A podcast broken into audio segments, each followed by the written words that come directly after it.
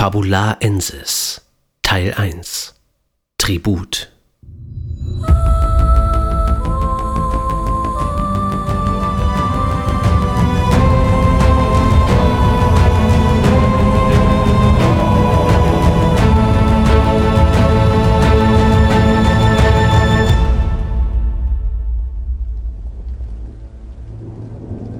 Ich wünschte, Saru wäre tot. Jingen seufzte und lehnte sich gegen die dreckige Wand in seinem ehemaligen Zimmer. Er legte das Schnitzmesser beiseite und fuhr sich mit einer Hand durchs dunkle, kurze Haar. In dem verlassenen Waisenhaus Koai, in dem er seine Kindheit verbracht hatte, störte ihn niemand. Hier war er allein, von Saru abgesehen. Nein, dachte Jingen. Ich wünschte, ich wäre tot. Saru lachte. Jingen ignorierte ihn. Gedankenverloren strich er über die filigranen Konturen des kleinen Mädchens. Seine Fingerfertigkeit hatte sich im Laufe der Jahre verbessert. Die selbstgeschnitzte Holzfigur wirkte beinahe lebendig. Die weichen Gesichtszüge mit dem Schmollmund und dem rundlichen Kinn. Besonders gut waren ihm die Augen gelungen. Ihr trauriger, leerer Blick. Ein Meisterwerk. Tief sog Jingen den modrigen Geruch des verfallenden Gebäudes ein, den er so liebte. Kerze auf dem Tisch ließ die Schatten der Holzspäne tanzen, als führten sie ein Eigenleben. Gänsehaut kroch über Jingens Arme. Ob vor Kälte oder Entsetzen vermochte er nicht zu sagen. Einen Augenblick sah er dem Flackern der Flamme zu, ehe er die Lider schloss und das Geschehene noch einmal erlebte. Immer wieder und wieder. Bitte nicht!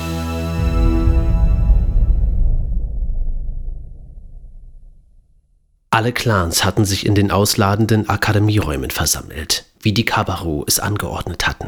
Die drei Kabaru-Abgesandten thronten auf einem Podest und erstickten wie üblich jeden Zweifel an der vorherrschenden Hierarchie im Keim, während die Clans einzelne Kreise um sie bildeten. Der Aufbau erinnerte an den der Oberstadt, sicher nicht aus einem Zufall heraus. Ehrfürchtige Stille kehrte im Raum ein. Die Männer der Kabaru warteten ab, und das wirkte. Je länger das Schweigen andauerte, desto stärkere Beklemmungen verursachte es. Jingen unterdrückte den Impuls, auf dem Stuhl hin und her zu rutschen und musterte die Ryoshen-Mitglieder, deren Clan er selbst angehörte. Wie so oft tauschte der junge Ryoshen mit dem Namen Kiyash einen Blick mit Artis vom Jin-Clan. Kiyash und Artis waren so etwas wie Freunde, vermutete Jingen. Wehmütig dachte er daran, dass ihm das Gefühl von Freundschaft verwehrt bleiben würde. Wahrscheinlich für immer. Denn wie konnte er auf der einen Seite töten und auf der anderen Seite eine Leichtigkeit spüren, wie er sie beispielsweise bei Kiyash zu erkennen glaubte? Ihm blieben lediglich die Pflichten, die er zu erfüllen hatte. Endlich hob der erste der drei stattlichen Kabaru-Männer, Akane, die Stimme. Es dauert nicht mehr lange bis zur Prüfung, sagte er. Für heute haben wir deshalb unterschiedliche Aufgaben für euch geplant.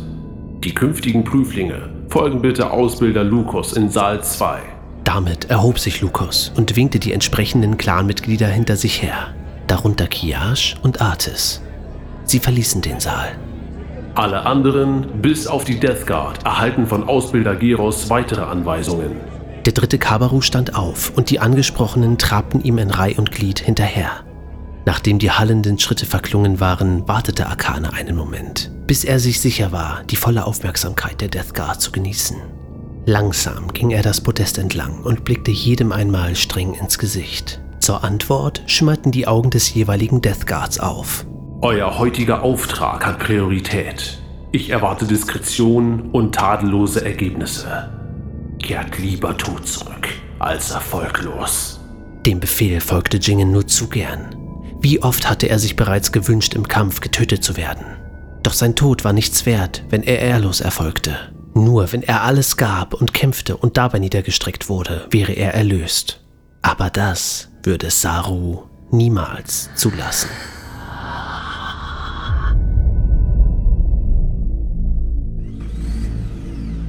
Keine 20 Minuten später hatte die gesamte Death Guard im Transporter gesessen. Amon, Lina, Kaio, Sia und Jingen selbst. Jetzt zog die Unterstadt mit all ihren Lichtern und der darin verborgenen Dunkelheit an den getönten Fenstern vorbei.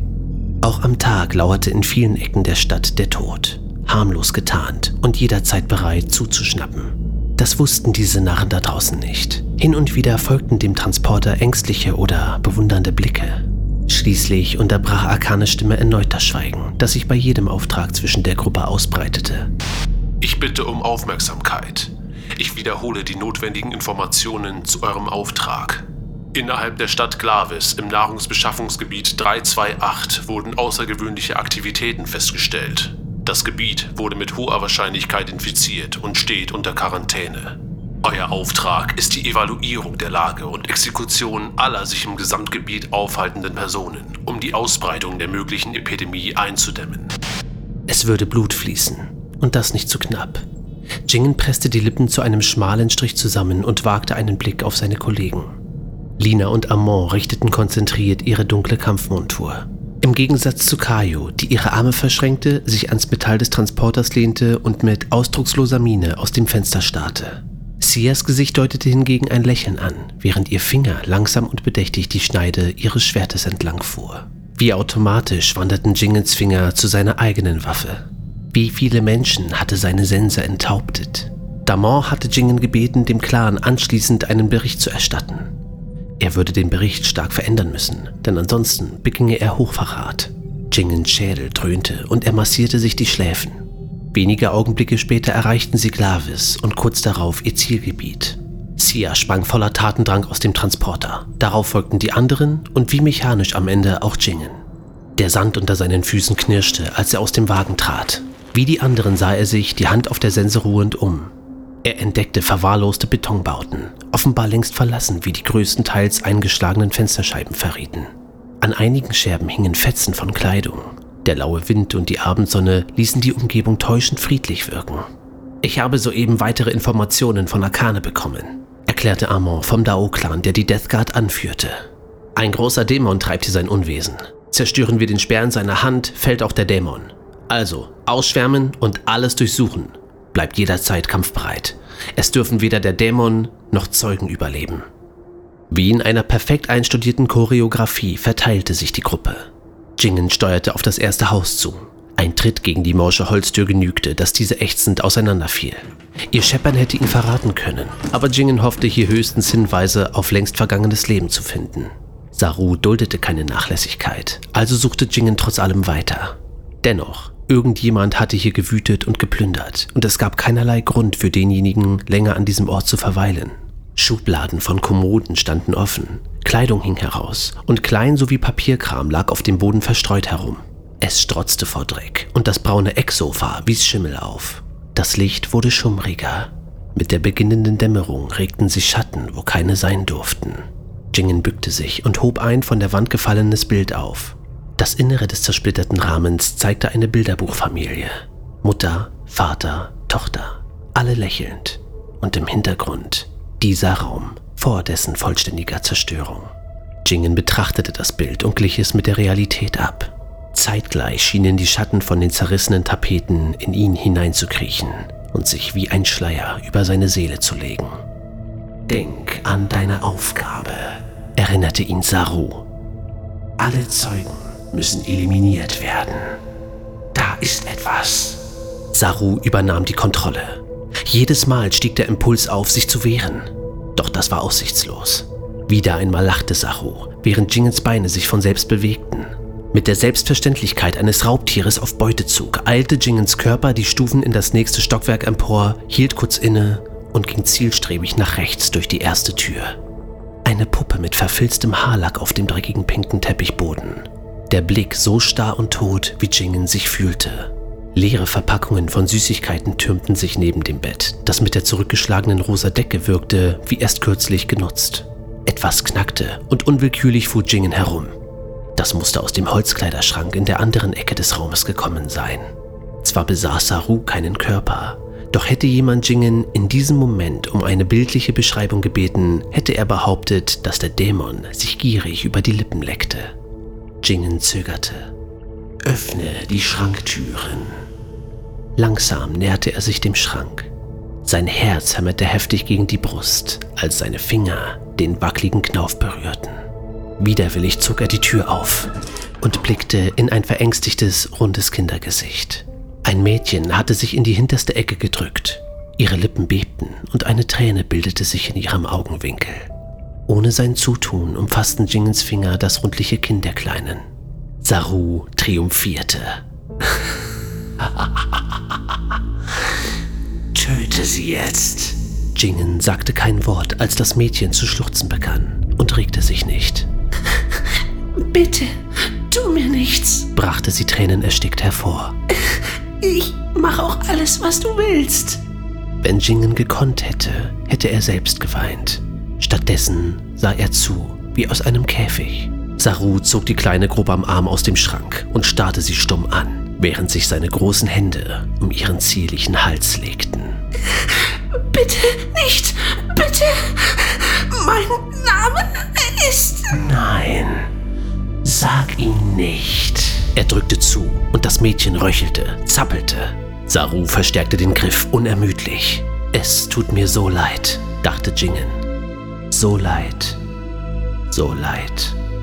Flehend sah sie ihn an, zuckte einige Male, ehe das Leben in ihren Augen langsam erlosch. Um ihr Leiden zu verkürzen, übernahm Jingen den Rest.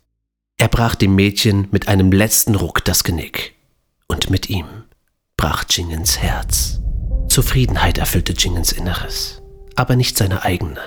Vorsichtig, als könnte sie noch Schmerz oder Trost empfinden, legte er das tote Mädchen in das Bett und deckte sie zu strich über die rosigen Wangen, die in einigen Minuten kalt und blass sein würden. Dann trennte er mit der Sense den Kopf vom Körper, damit sie unwiderruflich tot blieb. Es tut mir leid, wiederholte er stumm und verließ das Zimmer, das Haus, den Tod. Als er den Transporter erreichte, um Benzin für die Verbrennung des Hauses zu holen, war der Dämon laut Linas Bericht bereits eliminiert worden. Das war ihm recht. Er hatte für heute genug vom Tod. Nun begaben sie sich ans Aufräumen. Stück für Stück legte die Death Guard den Rest des Dorfes in Schutt und Asche. Vor seinem ersten Auftrag hatte Jingen gedacht, er hätte eine schwierige Kindheit durchlebt. Jetzt sehnte er sich ausgerechnet in diese Zeit zurück sehnte sich nach dem Duft des Desinfektionsmittels, das die Reinigungskräfte immer so großzügig nach dem Putzen versprüht hatten, nach den Erzieherinnen, die nur selten ein Lob übrig hatten. Aber wenn er eines bekommen hatte, dann war ihm das Herz aufgegangen. Das Ding, von dem höchstens ein verkümmerter Klumpen in seiner Brust geblieben war. Jingen strich ein letztes Mal über die Gesichtszüge des Holzmädchens. Es tut mir leid, wiederholte er sein Mantra und öffnete den Schrank. Wehmütig stellte er das geschnitzte Mädchen neben die unzähligen anderen Figuren und schloss die Tür.